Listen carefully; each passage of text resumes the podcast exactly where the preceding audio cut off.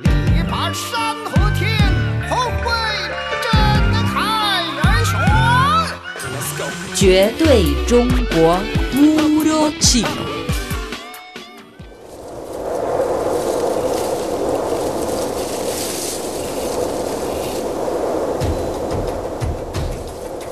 《冬至，左河水。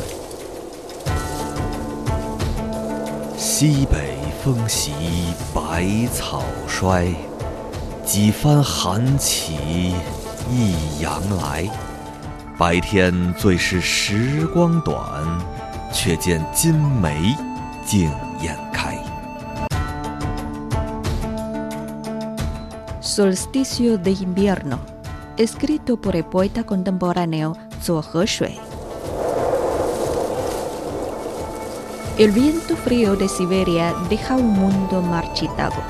Hasta el día del solsticio de invierno, varias olas frías han azotado la tierra. El día se vuelve más corto, pero el yang va a crecer y las flores de ciruela invernal compiten por abrirse. Amigos, bienvenidos a nuestro espacio puro chino. Este 21 de diciembre es el día de solsticio de invierno, un importante periodo climático del año solar del calendario chino tradicional. El solsticio de invierno en chino se dice Dongzhi. En idioma chino, Dong significa invierno y Zhi, máximo, extremo. Entonces, Dongzhi tiene sentido de que la energía invernal acumulada llega este día al extremo. Por lo tanto, se considera el momento clave de la conversión de las dos fuerzas, yin y yang, y en la antigua China simbolizaba el comienzo de las nuevas vidas.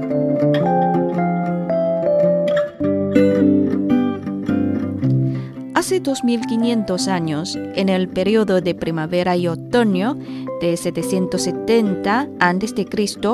a 476 a.C., China había determinado el punto del solsticio de invierno observando los movimientos del Sol con un reloj llamado Gui. Se trata de primero de los 24 periodos climáticos del año solar de calendario chino tradicional. El día cae generalmente entre el 21, 22 o 23 de diciembre de calendario gregoriano.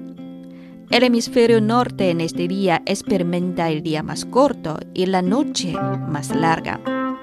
Tras el solsticio de invierno, los días se vuelven más y más largos.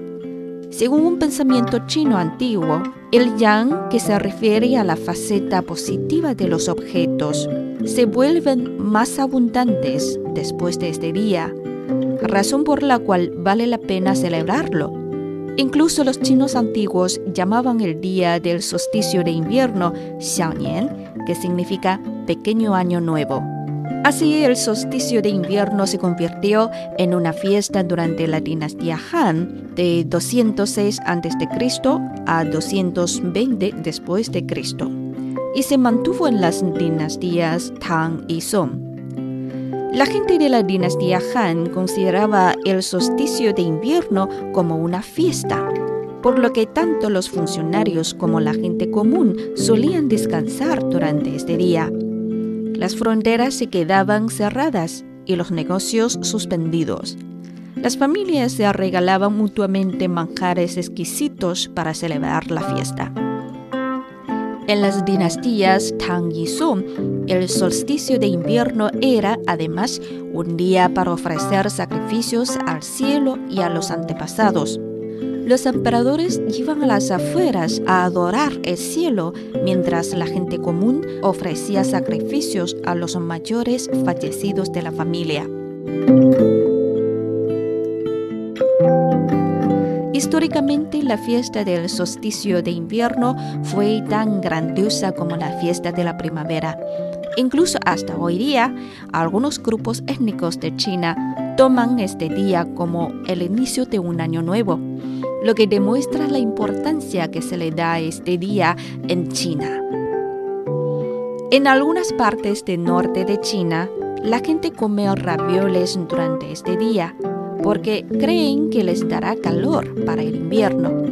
Pero en el sur, especialmente en las provincias de Hunan y Hubei, las familias comen una comida hecha de judías rojas y arroz glutinoso para alejar a los fantasmas o a otros seres malvados. La gente de Taiwán mantiene la tradición de ofrecer pasteles de nueve capas a los antepasados. Los pasteles tienen forma de pollo, pato, tortuga, puerco, vaca, oveja y están hechos con harina de arroz glutinoso y cocinados al vapor en diferentes capas de una cazuela. Estos animales denotan un buen augurio en la tradición china.